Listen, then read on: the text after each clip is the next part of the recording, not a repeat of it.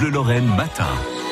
Le bol d'air à la Bresse, ce sont euh, plein de promesses, de sensations et notre reporter Frédéric Brun vous invite à visiter euh, ce parc. Tout au long de la semaine, on le découvre avec euh, la tyrolienne qui fait plus de 1 km, mais aussi un espace pour vivre de la réalité virtuelle et pour voler comme un oiseau. Le bol d'air, ce sont aussi des hébergements insolites. On s'éloigne un petit peu des activités pour que justement ce qui est hébergement insolite ne soit pas au moment des grosses fréquentations des activités embêtées par le bruit des tyroliennes, des cris des aventuriers, de sauts élastiques et autres, autres aventures qu'on peut y vivre. qui crie, non, je, ne vois pas. Donc on est au niveau devant la porte d'entrée de l'escargot géant, qui est un, animal emblématique des Vosges. Peut-être parce qu'il pleut un petit peu, mais on l'a appelé comme ça parce qu'à la clairière aux cabanes, il faut prendre son temps, comme l'escargot qui prend son temps pour avancer, pour vivre. Là, on vient, on pose ses affaires et on apprécie cet endroit.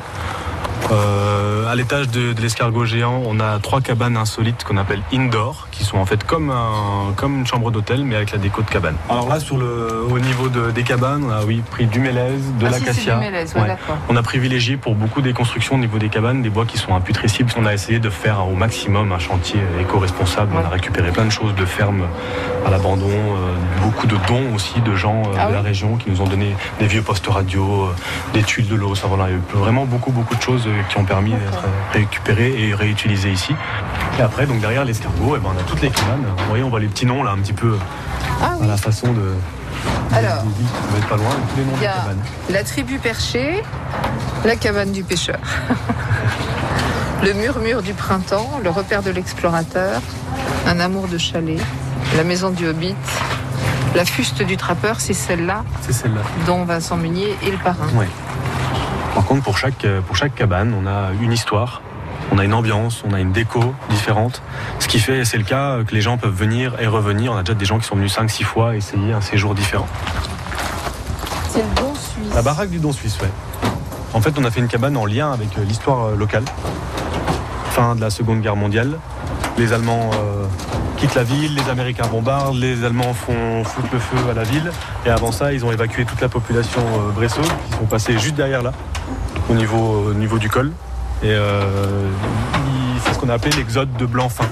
D'accord. la ville de la Bresse était, vide, les hommes étaient sur le service de travail obligatoire, les femmes et les enfants euh, en exode. Évacués, ouais. Et quand ils sont revenus à, la Bresse, il n'y avait plus de maison, il restait que, quasiment que l'église en fait encore debout. donc les Suisses ont ces dons, c'est des œuvres humanitaires en fait. Le don suisse, on fait don de baraquements comme ça. Et on en a reconstruit un euh, pour qu'il y ait des souvenirs qui perdurent. Parce qu'il en reste encore quelques-uns sur la Bresse, mais c'est des baraquements qui sont utilisés maintenant comme, comme grange, comme garage à outils. Enfin voilà, c'est de l'histoire et du loisir aussi, bien sûr, au bol d'air du côté euh, de la Bresse avec le fantasticable, les activités pour les enfants dans le bois des lutins. On continue à le visiter tout au long de cette semaine sur France Bleu Lorraine et vous gagnez vos invitations entre 11h et midi dans le jeu de l'été sur France Bleu. France Bleu, France Bleu Lorraine.